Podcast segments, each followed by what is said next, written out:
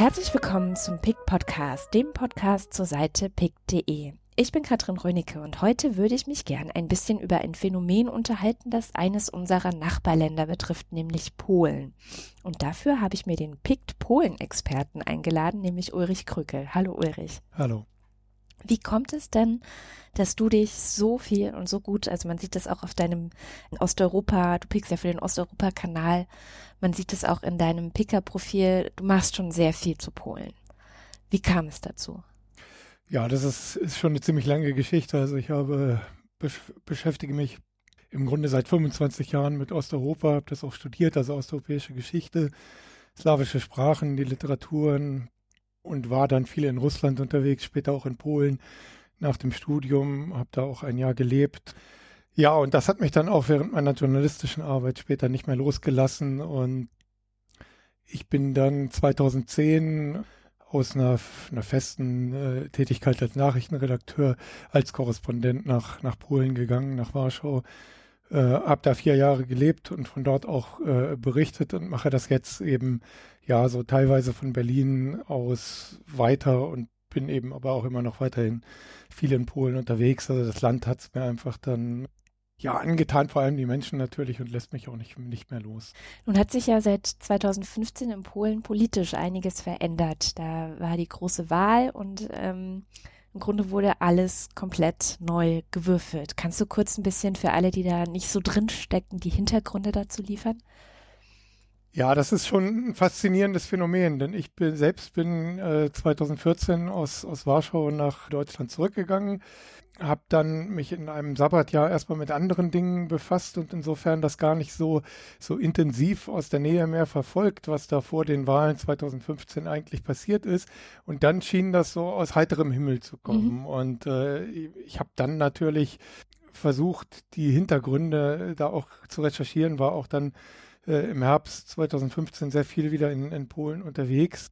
Und ich muss gestehen, bis heute ist es mir nicht ganz äh, gelungen, herauszubekommen, was, was dort eigentlich äh, vor sich gegangen ist. Und ich glaube, ähm, es geht vielen, vielen Experten auch so, das ist ja äh, teilweise wirklich unerklärliches oder schwer erklärliches Phänomen. Denn Polen war 2015 vor diesen doppelten Wahlen, es war ja Präsidentenwahl und Parlamentswahl, eigentlich von außen betrachtet auf einem sehr, sehr guten Weg. Wirtschaftlich unglaublich erfolgreich, gilt also als, als das Wirtschaftswunderland ja, Europas oder zumindest Osteuropas schlechthin, ähm, hat seit dem EU-Beitritt ja steile steilen Wirtschaftsaufschwung genommen. Den Menschen schien es also im Grunde immer besser zu gehen. Mhm. Das Land hatte eine Stabilität gewonnen, äh, auch außenpolitisch immer mehr Einfluss auch in, in, Europa gewonnen. Und dann kam nun dieser, dieser Wechsel hin zu der rechtsnationalen, erzkonservativen, manche sagen rechtspopulistischen Peace-Partei. Ja, wie, wie so ein, ein kleiner Schock. Es gibt natürlich Gründe dafür. Also es gab diese, die vorherige liberal-konservative Regierung äh, unter Ministerpräsident äh, Tusk, dem heutigen EU-Ratspräsidenten, die war nach acht Jahren im Amt sicherlich aufgebraucht, äh, personell auch aufgebraucht. Tusk selbst ist ja 2014 nach Brüssel gegangen. Dann gab es eine ganze Reihe von Skandalen. Da wurden hochrangige äh, Regierungsmitglieder illegal, muss man sagen, in Warschauer Nobelrestaurants abgehört. Aber wenn man das Illegale beiseite lässt, dann blieben eben sozusagen, blieb eben das über, was, was dort besprochen wurde. Und das waren tatsächlich ja völlig, völlig abgehobene, zum Teil in vulgärer Sprache äh, Gespräche, wo die, die Politiker dann ausgekungelt haben, welche Personalpolitik betrieben werden soll. Also wirklich, wo, wo sich gezeigt hat, dass sich die Regierung enorm vom, vom Volk entfernt hatte. Mhm. Also sie haben dann, was man ja auch aus anderen, von anderen Erfolgen populistischer Parteien kennt, diese Wut auf das Establishment, mhm. wo sich eben Polen, in Polen wirklich gezeigt hat, dass dies, diese Elite enorm vom, vom Volk entfernt hat und ihre eigenen äh, Dinge da ausgekungelt hat. Ja, und das hat eine, eine große Ernüchterung und Wut auch in der Bevölkerung erzeugt.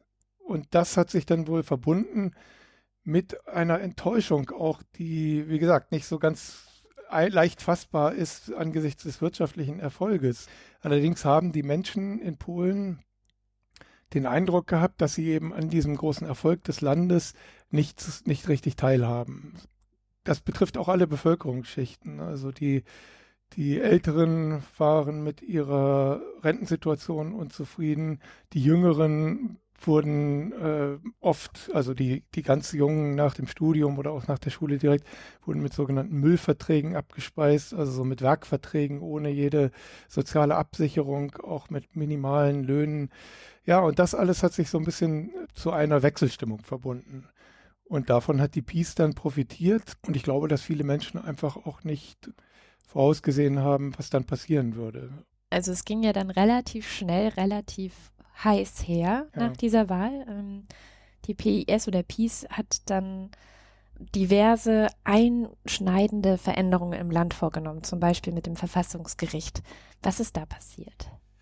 Ja, das sind alles sehr, sehr, sehr komplizierte Fragen im Detail, das muss man, muss man dazu sagen. Also, äh, um es vielleicht ver, ver, auf einen Nenner zu bringen, die, das Verfassungsgericht in Polen ist anders als in Deutschland stark politisiert. Das hat auch damit zu tun, dass eine einfache Mehrheit äh, im Parlament ausreicht, um die Richter äh, zu bestellen. Das heißt, die Regierungen, die an der Macht sind, die können sozusagen auch ihre, ihre Richter äh, ins, ins Verfassungsgericht äh, schicken. Und das hat natürlich die liberal-konservative Tusk-Regierung gemacht und darauf, äh, deshalb war das Verfassungsgericht eben bei dem Regierungswechsel sehr stark von liberalen, linken, liberal-konservativen Richtern bestimmt. Und da hat nun die, die Peace, die und sicherlich auch zu Recht die Befürchtung gehabt, dass dieses Gericht ihren politischen Plänen in die Parade fahren könnte, und zwar eben aus politischen Gründen, nicht zwingend aus verfassungsrechtlichen Gründen. Mhm. Ja, und das hat die Peace dann eben zum, zum Anlass genommen, dieses Verfassungsgericht mit einigen rechtlichen Tricks. Man kann gar nicht unbedingt sagen, dass das, dass das illegal äh, war. Sie mhm. haben also im Parlament Neuregelungen für die Rechtsprechung des Verfassungsgerichts beschlossen. Der Präsident, der auch der Peace angehört seit äh, 2015, hat das unterschrieben. Und das Verfassungsgericht hat diese Regelungen zwar für, für verfassungswidrig erklärt, aber daraufhin hat die Peace dann gesagt, sie haben das allerdings nach den alten, schon nicht mehr geltenden Regeln beschlossen. Also da entwickelte sich dann so ein äh, rechtlicher Teufelskreis. Und durch diesen Teufelskreis war das Gericht im Grunde gelähmt. Die Regierung hat einfach gesagt, wir erkennen die Rechtsprechung des Verfassungsgerichts nicht mehr an. Und dadurch war natürlich eine ganz zentrale Instanz auch des Rechtsstaates aus dem Spiel genommen. Dagegen ist die Opposition dann sehr schnell auf die Barrikaden gegangen, auch auf die Straße gegangen, äh, hat sich auch eine außerparlamentarische Opposition formiert, das sogenannte äh, Komitee zur Verteidigung der Demokratie, CORD. Die haben zum Teil Zehntausende, Hunderttausende Menschen da für Massendemonstrationen mobilisieren können. Allerdings, ähm, ja, bislang ohne nennenswerten Erfolg. Und ohne das Verfassungsgericht im Spiel konnte die Peace dann eben ihre anderen Gesetze auch relativ problemlos mit absoluter Mehrheit, die sie ja gewonnen hatte, dann eben durchs Parlament bringen. Sie haben die staatlichen Medien unter die Kontrolle der Regierung gestellt. Sie haben auch das gesamte Justizsystem, also unabhängig vom Verfassungsgericht, reformiert, wie es heißt. Das heißt aber, die, die Staatsanwaltschaften eben auch direkter Regierungskontrolle ähm, unterstellt. Das heißt, der Justizminister ist zugleich Generalstaatsanwalt und kann damit theoretisch ähm, in jedes Verfahren eingreifen. Ja, und so ging es dann, dann munter weiter. Die EU-Kommission hat ja sehr schnell auch reagiert, ein, ein Rechtsstaatsverfahren gegen Polen eingeleitet vor einem Jahr. Äh, allerdings auch das bislang ohne Erfolg, weil dort eben auch die, die Mittel fehlen, da wirklich Sanktionen oder ähnliches durchzusetzen. Das klingt ja alles, wenn man es so von außen betrachtet, furchtbar. Also man hat das Gefühl, ähm, dass diese neue Regierung und auch der neue Präsident in Polen eigentlich alles versuchen, um ja ähm, ein autokratisches System letztendlich aufzubauen. Also man sieht es eben mit dem Verfassungsgericht gut, da kann man dann vielleicht noch sagen, hm, hm, hm, es war vielleicht schon immer so, also dass sozusagen die Regierung ihre Leute da reingesetzt hat, was man ja auch hinterfragen kann, wie sinnvoll das dann ist aber gerade auch mit der mit den freien Medien, also oder mit mit Medien allgemein. Wie wie sieht es denn dann? Also du sagtest jetzt, die staatlichen Medien sind betroffen vor allem von den von den Maßnahmen. Ähm, wie sieht es denn ansonsten mit der Medienlandschaft in Polen aus? Ja, ich plädiere doch, doch sehr dafür, dass man eben beim Blick auf Polen äh, da versucht auch zu differenzieren, auch mhm. gerade wenn man das vergleicht mit Entwicklungen zum Beispiel in der Türkei oder auch in Russland, wo es das ja mit der gelenkten Demokratie schon sehr viel länger gibt. Oder eben auch zum Beispiel mit, mit äh, Ungarn, wo ja seit 2010 schon mit Viktor Orban ein Rechtsnationalist, Rechtspopulist regiert, dem man eben auch nachsagt, er regiere autoritär. Ich tue mich mit dem Begriff autoritäre Herrschaft jetzt mit äh, Blick auf Polen noch sehr, sehr schwer, mhm. denn was die, die Medien anbelangt, ist eben außerhalb der staatlichen Medien durchaus ähm, Pressefreiheit noch gegeben. Also die privaten Medien berichten weitgehend frei. Also es gab diverse Versuche, da auch Einschränkungen durchzusetzen, zuletzt jetzt vor Weihnachten, dass man versucht hat, die Medienberichterstattung aus dem Parlament einzuschränken. Mhm. Aber das haben Demonstrationen und auch die Oppositionsparteien bislang durch Proteste immer noch, noch verhindern können. Das heißt also, solche Zeitungen wie die Gazeta Wyborcza, das ist die prominenteste liberale Tageszeitung in Polen, und auch viele andere Tageszeitungen, ganz mal zu schweigen von den, von den Online-Medien, auch private Fernsehsender, können noch weitestgehend frei berichten und sie tun das auch. Und sie tun das sehr, sehr kritisch. Mhm. Ähm, insofern gibt es Einschränkungen der Pressefreiheit, aber das ist zum Beispiel überhaupt nicht vergleichbar mit den, mit den Entwicklungen in der Türkei, wo ja unabhängige Medien äh, geschlossen worden sind. Auch in Ungarn ist mit gewissen Tricks, dann wirtschaftlichen Tricks, sind da wichtige äh, regierungskritische Medien ja geschlossen worden. Es ist nicht auszuschließen, dass das in Polen auch noch passiert, aber derzeit ja, mahne ich da auch noch immer ein bisschen zur Zurückhaltung. Mm, ja, du hast ja auch einen Artikel gepickt, der darum geht, dass du auch genau darum mahnst, also dass du sagst, ja, die Demokratie in Polen ist jetzt gerade nicht in akuter Lebensgefahr. Das heißt, du siehst da schon noch auch Hoffnung. Ja, ich habe da noch Hoffnung. Also es, ich, ich tue mich da wirklich ein bisschen schwer, weil man natürlich sehr genau hingucken muss. Mhm. Die Gefahr besteht durchaus. Also mhm. es gibt diese, diese Aussage, die auch der EU-Vizekommissar Timmermans äh, getroffen hat mit Blick auf Polen, man könne die Demokratie auch mit demokratischen Mitteln abschaffen. Und dass die Peace so, weit, so etwas versucht oder versuchen könnte, ist nicht auszuschließen. Mhm. Auf der anderen Seite muss man eben auch äh, klar sagen, dass ja viele Warnrufe der Opposition, auch gerade der außerparlamentarischen Opposition, zum Teil doch einfach an der Sache auch, auch vorbeigehen, muss ich sagen. Ich finde, es fängt damit an, dass sich diese diese außerparlamentarischen Oppositionsgruppen direkt nach der Wahl der Peace, nach dem Wahlsieg der Peace gegründet haben. Ich glaube sogar noch bevor die Regierung überhaupt im Amt war. Definitiv aber bevor erste ähm, Maßnahmen über ergriffen worden waren. Also gegen eine demokratisch gewählte Regierung auf diese Weise äh, zu protestieren, das halte ich schon für, für fragwürdig zumindest oder hinterfragbar. Und ähm, so ist es bei, bei vielen Maßnahmen. Also mhm. derzeit besetzen Oppositionsabgeordnete den Sejm oder den Plenarsaal im Sejm. Man kann darüber auch streiten, ob sie dafür gute Gründe haben oder nicht.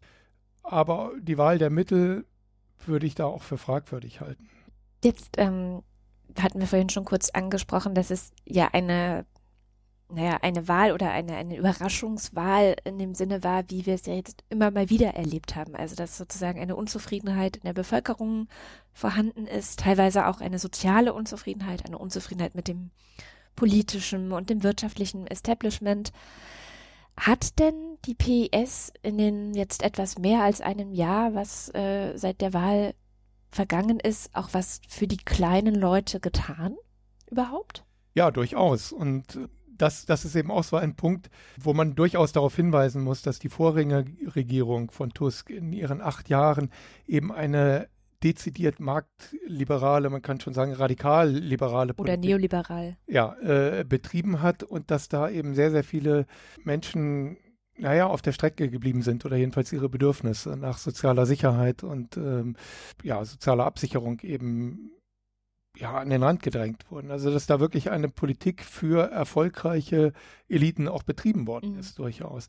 Die Peace hat jetzt äh, erstmals in Polen überhaupt ein Kindergeld eingeführt, sodass Familien für das zweite Kind und alle weiteren Kinder dann 500 Zloty im Monat, das sind 110, 120 Euro je nach, nach äh, Wechselkurs, bekommen. Sie sind jetzt gerade dabei, dass die Renten Politik. Auch da hatte die Vorgängerregierung hatte äh, die Rente mit 67 eingeführt und zwar für Männer und Frauen gleichermaßen. Und für Frauen hieß das zum Beispiel, die konnten vorher mit 60 in Rente gehen und mussten von einem Tag auf den anderen sozusagen sieben Jahre äh, länger arbeiten. Für Männer von 65 auf 67. Da ist die Peace dabei, das jetzt zu, wieder zurückzudrehen. Äh, sie ist auch dabei, diese umstrittenen Werkverträge für, für insbesondere für junge äh, mhm. Leute, die sogenannten Müllverträge, zu korrigieren, also die auch mit äh, in die Sozialversicherung einzubeziehen. Insofern wird durchaus viel getan für die von der Peace für die Menschen ähm, im Land. Und da finde, das ist eben auch so ein Punkt, wo ich finde, es geht, es greift zu kurz zu sagen, dass die Peace das allein deshalb tut, um sich sozusagen schon jetzt ihre Wiederwahl zu erkaufen, in mhm. Anführungsstrichen. Mm. Also, dass diese, diese Sozialagenda der Peace nur vor dem Hintergrund äh, gesehen wird, das tue man im, im Grunde nur, um die, das eigene autoritäre Machtstreben äh, abzusichern. Das ist sicherlich nicht der Fall, glaube mm. ich. Gerade der, der Peace-Vorsitzende Jaroslav äh, Kaczynski, ja, eine sehr, sehr umstrittene Figur, an dem es auch sehr, sehr viel zu kritisieren gibt. Aber eines kann man ihm sicherlich nicht vorwerfen, dass er ein, ein korrupter, käuflicher Politiker äh, wäre, dem es nur sozusagen um sein eigenes äh, materielles Vor Fortkommen äh, ginge. Das ist nicht der Fall. Er lebt da in einem äh, kleinen Reihenhaus sozusagen äh, in, ja, am Rande von Warschau. Dieser, dieser Punkt der Bescheidenheit, ähm, der da, ja, manche sagen, er ist sozusagen auch sowas wie ein personifizierter kleiner Mann. Das muss man ihm durchaus auch abnehmen, finde ich. Aber es gibt ja auch problematische ähm, politische Einstellungen Kaczynskis, aber auch der Peace, wie zum Beispiel die Flüchtlingsfrage oder auch ähm, Frauenrechte, ähm, gleichgeschlechtliche Beziehungen, solche eher linken, in Anführungszeichen linken, liberalen Themen. Wie ist es denn um diese Sachen gerade bestellt in Polen? Ja, wenn man das aus einer linken oder liberalen Perspektive äh, sieht, dann ist es natürlich furchtbar schlimm bestellt äh, um all das. Die Peace hat versucht, ein totales Abtreibungsverbot. Ich meine, das jetzige polnische Abtreibungsrecht ist schon sehr, sehr restriktiv. Das sollte noch einmal verschärft werden. Äh, das ist dann am vehementen Protest äh, vor allem der Frauen in, in Polen im Herbst vorerst gescheitert. Aber so ganz vom Tisch ist es auch noch nicht die Rechte von Homosexuellen und anderen Minderheiten sind jetzt zwar nicht ähm, bislang nicht, nicht weiter eingeschränkt worden, aber es wird durchaus so eine, eine Stimmung äh, gegen solche Minderheiten gemacht. Und in der Flüchtlingspolitik ist es äh, ganz eindeutig, wobei man natürlich auch dazu sagen muss, die ganz große Mehrheit der Polen unterstützt diese, ähm, ja, wie soll ich sagen, flüchtlingskritische Haltung der Regierung die ja sagt, wir wollen keine Flüchtlinge im Land aufnehmen, wir wollen überhaupt keine Migration, insbesondere, also Immigration, insbesondere nicht aus islamisch geprägten Staaten. Das hat jetzt gerade über Silvester äh, auch noch zu äh, einigen Randalen in Nordostpolen mhm. geführt, wo ein Tunesier in einem ja, Kneipenstreit, muss man sagen, einen jungen Polen erstochen haben soll, wo es dann eben vor diesem äh, tunesischen Restaurant dann zu, zu Ausschreitungen von, von aufgebrachten äh, Bürgern kam. Ja, das ist, wie gesagt, aus liberaler Sicht natürlich alles sehr, sehr problematisch. Auch die Hetze, die zum Teil äh, dort in in politischen Reden äh, betrieben wird. Also Kaczynski hat auf dem Höhepunkt der Flüchtlingsproblematik äh, ja, dann, dann 2015 ja davor gewarnt, dass, äh, dass diese, dass die Migranten dann irgendwie Krankheiten, Bakterien, mhm. Parasiten nach Europa einschleppen würden und abgesehen mal von, von der terroristischen Gefahr. Also so gesehen ja. Ähm, auf der anderen Seite muss man glaube ich, auch da unterscheiden, das sind nun mal politische Fragen. Also wenn man mhm. jetzt zum Beispiel das Abtreibungsrecht nimmt, ähm, ist es natürlich legitim, dass eine Regierung, die gewählt worden ist, ihre Überzeugungen versucht, auf parlamentarischem Wege oder sowas durchzusetzen. Und wenn sich eine Bevölkerung in ihrer Mehrheit für eine solche Politik entscheidet, kann man das schlimm finden. Man, es ist aber nicht, nicht, nicht, nichts Illegales dabei oder nichts, ähm, nichts Verwerfliches sozusagen in, in, im, im legalistischen Sinne, im demokratischen Sinne. Das ist dann Demokratie. Da muss man also, finde ich, noch unterscheiden zwischen diesen Angriff zwischen diesen systemischen Korrekturen, die die Peace ja auch, haben wir schon drüber gesprochen, Verfassungsgericht, mhm. staatliche Medien etc., die die Peace vornimmt, und diesen politischen Entscheidungen. Ja, wobei letztendlich natürlich Polen als Teil der EU auch bestimmte Verpflichtungen hat, denke ich. Also es gibt ja diese EU oder diese Genfer Flüchtlingskonvention zum Beispiel. Und sich da einfach rauszunehmen und zu sagen, nö, wir machen da nicht mit, ist ja eigentlich auch rechtlich schwierig. Richtig, ja. Also wenn man das jetzt auf diese Flüchtlingsfrage ähm, bezieht, allerdings hatte da äh, haben ja auch andere osteuropäische Staaten, ja, ja, Ungarn und die und es, äh, die Slowakei damals äh, gegen die Quotenregelungen gestimmt, während Polen dem damals noch unter der vorherigen Regierung zugestimmt hat. Mhm. Und ja, also insofern gibt es da jetzt zwischen der EU und Polen keinen akuten Streit mehr um diese Flücht um die Flüchtlingspolitik. Aber so ganz grundsätzlich ist es ja schon so, das ist ähm, auch ein Pick von dir, dass 2017 so ein bisschen ein, du nennst es Schicksalsjahr, also der, der Prüfstein sei Polen eben. Was, was erwartet uns denn oder was meinst du, was meinst du damit, was könnte 2017 jetzt bringen? Naja, es geht jetzt schon wirklich ganz akut äh, los mit dieser Besetzung äh, des Plenarsaals im Sejm, also im, im Parlament, wo ja noch Oppositionsabgeordnete ausharren. In der kommenden Woche äh, beginnen die regulären Sitzungen wieder und dann wird sich zeigen, ob die Regierung äh, bereit ist, da auch Gewalt einzusetzen. Also Kaczynski hat zum Jahreswechsel so ein bisschen da so Gedankenspiele angestellt. Er hat gesagt, das sei ein Putschversuch. Er hat davon auf frühere Fälle verwiesen, wo Parlamentsblockierer auch schon mit Gewalt entfernt worden seien. Hat dann gleichzeitig betont, wir werden keine Gewalt anwenden. So, hm. da wird sich nun, da wird, äh, wird es zu einem, ja, zu so einem Lackmustest kommen, wie weit die Peace wirklich äh, gehen will, wie mhm. weit sie bereit ist, da auch Gewalt einzusetzen oder eben auch nicht und wie sich auch die Opposition eben verhält. Also man kann davon ausgehen, wenn es zu seiner Parlamentsräumung äh, kommen sollte, dass dann eben auch die, die großen Proteste auf der Straße wieder, wieder losgehen werden. Ja, und da muss man dann wirklich eben mal schauen, in welche Richtung sich das entwickelt. Das, insofern ist es ein Schicksalsjahr, weil es halt schwer, schwer vorherzusagen ist, wie sich die Zuspitzung, ob es sich wirklich weiter zuspitzt, eskaliert oder ob es sich so ein bisschen, ja, zu so einem, so ähnlich wie in Ungarn auch, zu so einer Gratwanderung entwickelt, wo immer wieder versucht wird, von der Regierung eben neue Gesetze durchzubringen und so nach dem Prinzip Versuch und Irrtum dann auch immer mal wieder zurückzurudern, um der Opposition dann ein bisschen entgegenzukommen. Das, das ist so die, die Frage, die noch, noch ungeklärt ist. Mhm. Es gibt auch, um das vielleicht noch zu sagen, dann stehen Ende des Jahres noch Kommunalwahlen an. Und da wäre dann eben auch die Frage, ob die Peace tatsächlich ist, der bereit ist, äh, im Zweifel solche Wahlen auch zu manipulieren. Mhm. Zuzutrauen wäre es ihr oder?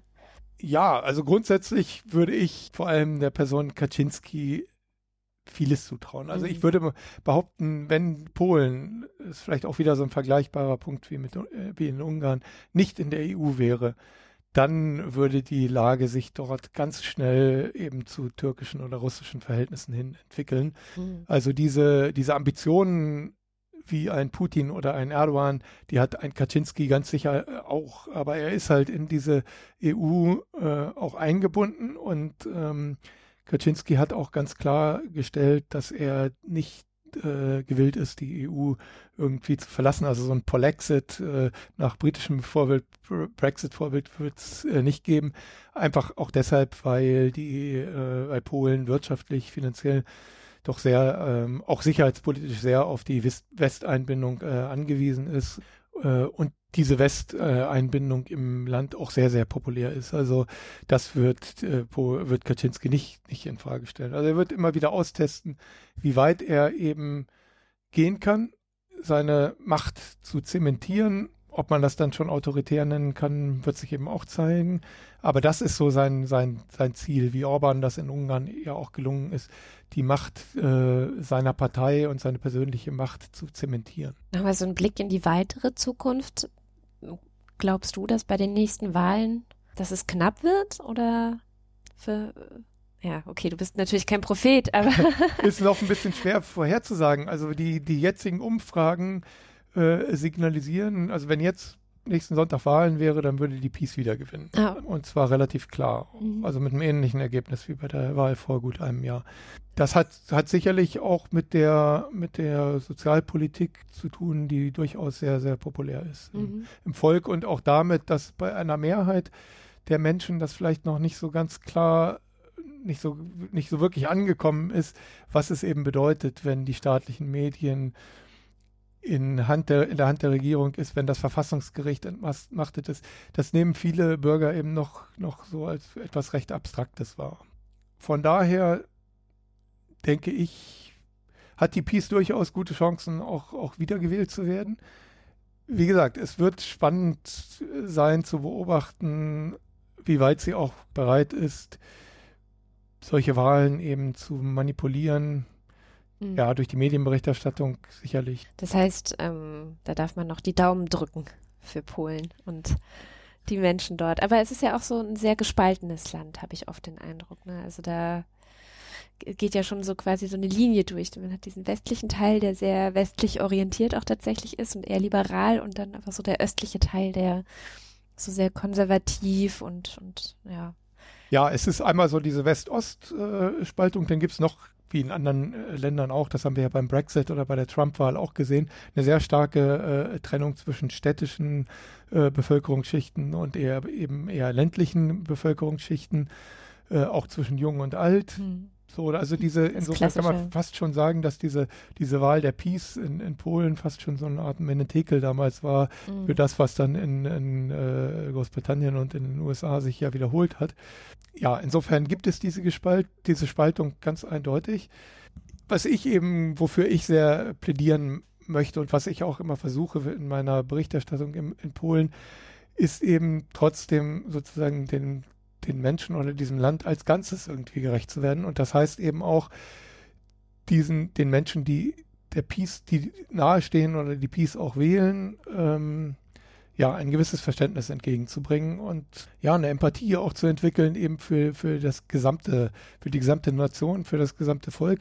Und da gibt es eben, wir haben das in, in Fragen der Sozialpolitik besprochen, durchaus auch Dinge, die man den Menschen, die die Peace äh, gewählt haben, unbedingt zugutehalten muss. Mhm. Ähm, und ja, ähm, wo man eben durchaus Verständnis haben kann. Lieben Dank, lieber Ulrich, dass du uns so einen sehr großen, ähm, in kurzer Zeit breiten Einblick Ja. in Polen gegeben hast. Ich glaube, das war auf jeden Fall ein guter Start. Weitere Details kann man ja immer aktuell verfolgen auf deinem Profil bei pick.de und im Kanal Osteuropa. Herzlichen Dank für deine Ja, Zeit und wir hören uns wieder.